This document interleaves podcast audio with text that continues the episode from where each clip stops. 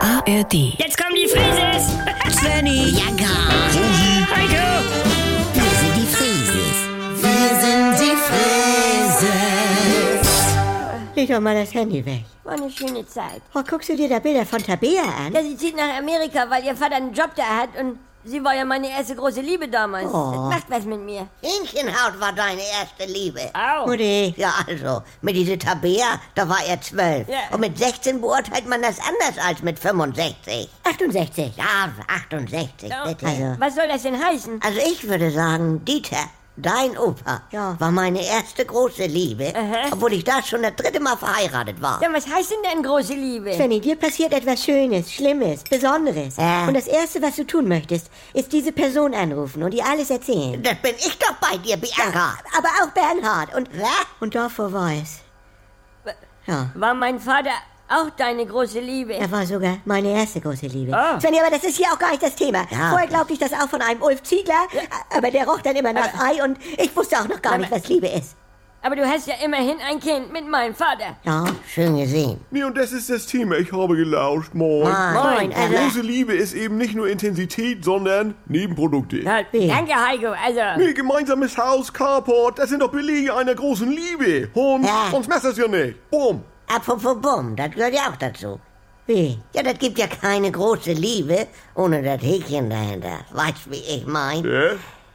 Ding Dong. Ja. Auf der anderen Seite, muss man mit seiner ersten großen Liebe überhaupt zusammen gewesen sein? Heiko, sag mal.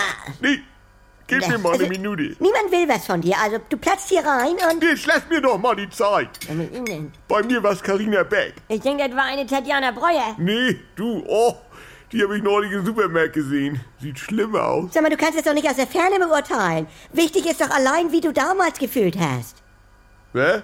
Ja. Achso, von daher ist die nackte Kanone immer noch mein erster bester Film aller Zeiten, ne? Ja, nee, neue Liebe lässt alte verblassen. Mutti. Wie gesagt, Svenny war damals sechs Monate alt.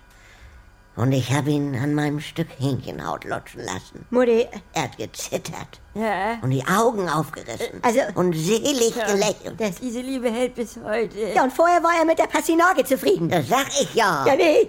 Man kann auch als Pastinake Menschen glücklich machen. Oh. Können wir nicht auch immer wie eine normale Familie sein? Das kommt aber von ganz tief, Bianca.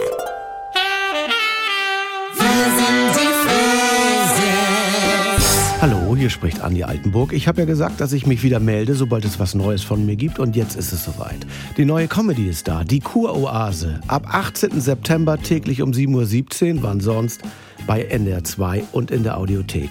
Alle immer nicht ganz dicht.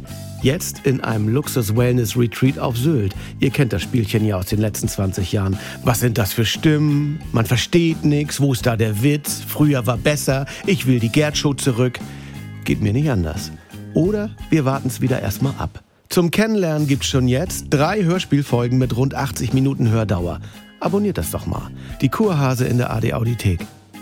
Äh, die Kuroase in der ARD Audiothek.